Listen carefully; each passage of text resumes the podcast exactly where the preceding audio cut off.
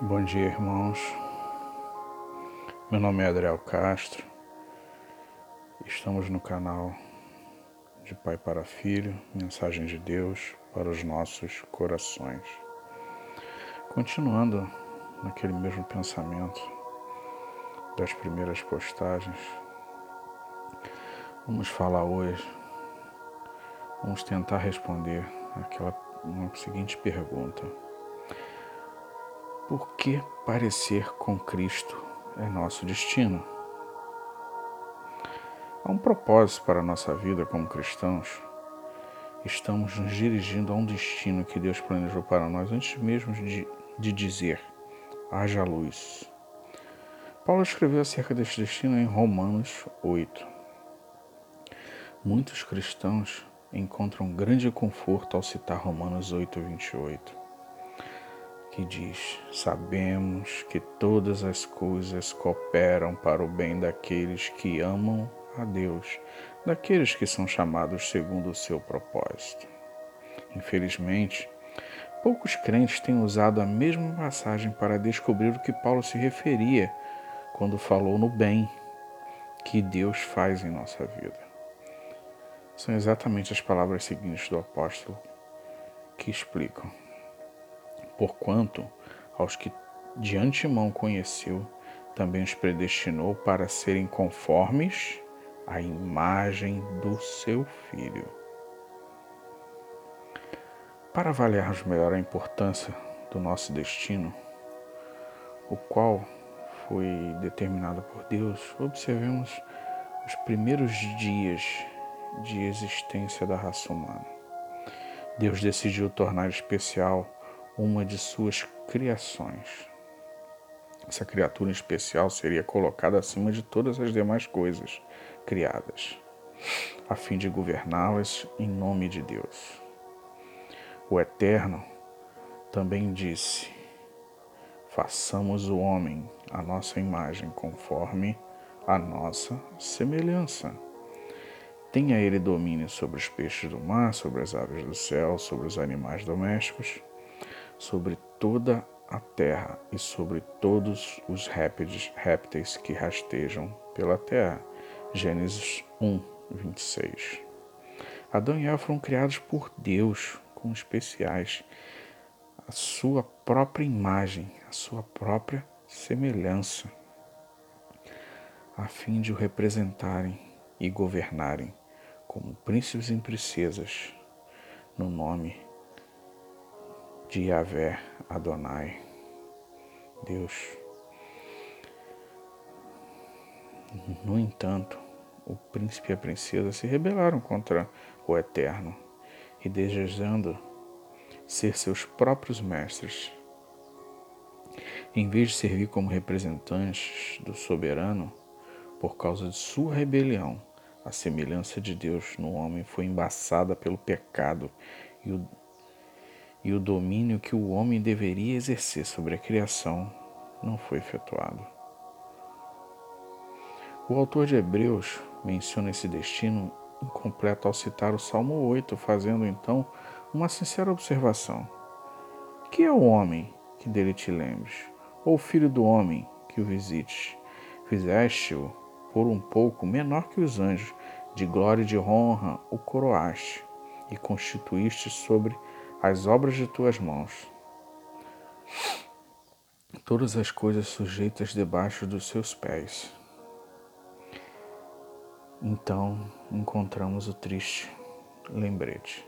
Ora, desde que lhe sujeitou todas as coisas, não deixou de fora do seu domínio. Agora, porém, ainda não vemos todas as coisas a ele sujeitas se não fosse pelas palavras seguintes, poderíamos ficar desesperados. Vemos, todavia, que aquele que, por um pouco, tendo sido feito menor que os anjos, Jesus, por causa do seu sofrimento da morte, foi coroado de glória e de honra para que, pela graça de Deus, provasse a morte por todo homem. Hebreus 2:9. Em todas em outras palavras, o primeiro Adão não cumpriu sua obrigação com aquele que tem a imagem de Deus. Contudo, Deus nunca abandonou seu objetivo de fazer do homem seu representante especial, dominando esse mundo em nome do grande rei. Quando o primeiro Adão falhou em sua missão, Deus colocou em, sua, em, prática seu plano de redenção, de restauração. Ele enviou seu Filho, perfeito, em forma humana, como o último Adão. 1 Coríntios 15, 45 nos faz refletir sobre isso para restaurar o que foi perdido pelo pecado, aquele que foi o primeiro a ter sua imagem, agora como grande alvo de nossa redenção. Agora, como grande alvo de nossa redenção, Deus faz tudo em nossa vida para o bem, de nos tornar parecido com Cristo ele está nos moldando e ajustando para nos para que nos conformemos à semelhança do seu filho. Atualmente estamos na escola da redenção, nos tornando mais e mais parecidos com Jesus.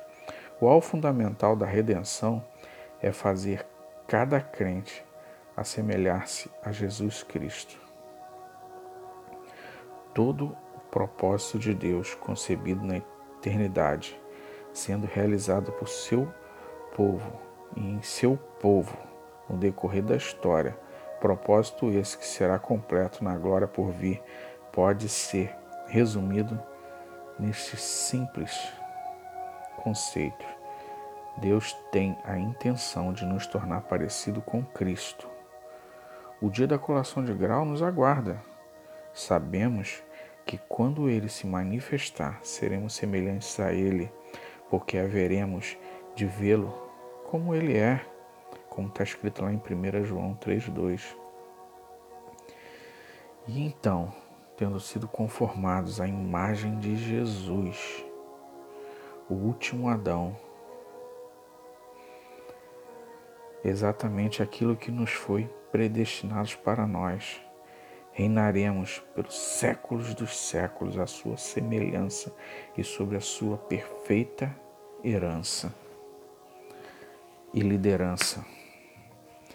Se nosso Pai Celeste nos predestinou para sermos como Jesus, e se hoje Ele está fazendo com que todas as coisas cooperem para o bem em nossas vidas, então deveríamos estar muito interessados em saber tudo que pudermos sobre o nosso Salvador, em cuja imagem estamos sendo restaurados.